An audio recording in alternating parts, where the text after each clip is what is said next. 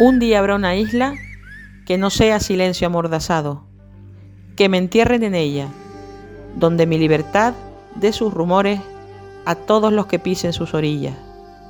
Solo no estoy, están conmigo siempre horizontes y manos de esperanza, aquellos que no cesan de mirarse la cara en sus heridas, aquellos que no pierden el corazón y el rumbo en las tormentas, los que lloran de rabia y se tragan el tiempo en carne viva. Y cuando mis palabras se liberen del combate en que muero y en que vivo, la alegría del mar le pido a todos cuantos partan su pan en esta isla, que no sea silencio amordazado. Un poema de Pedro García Cabrera.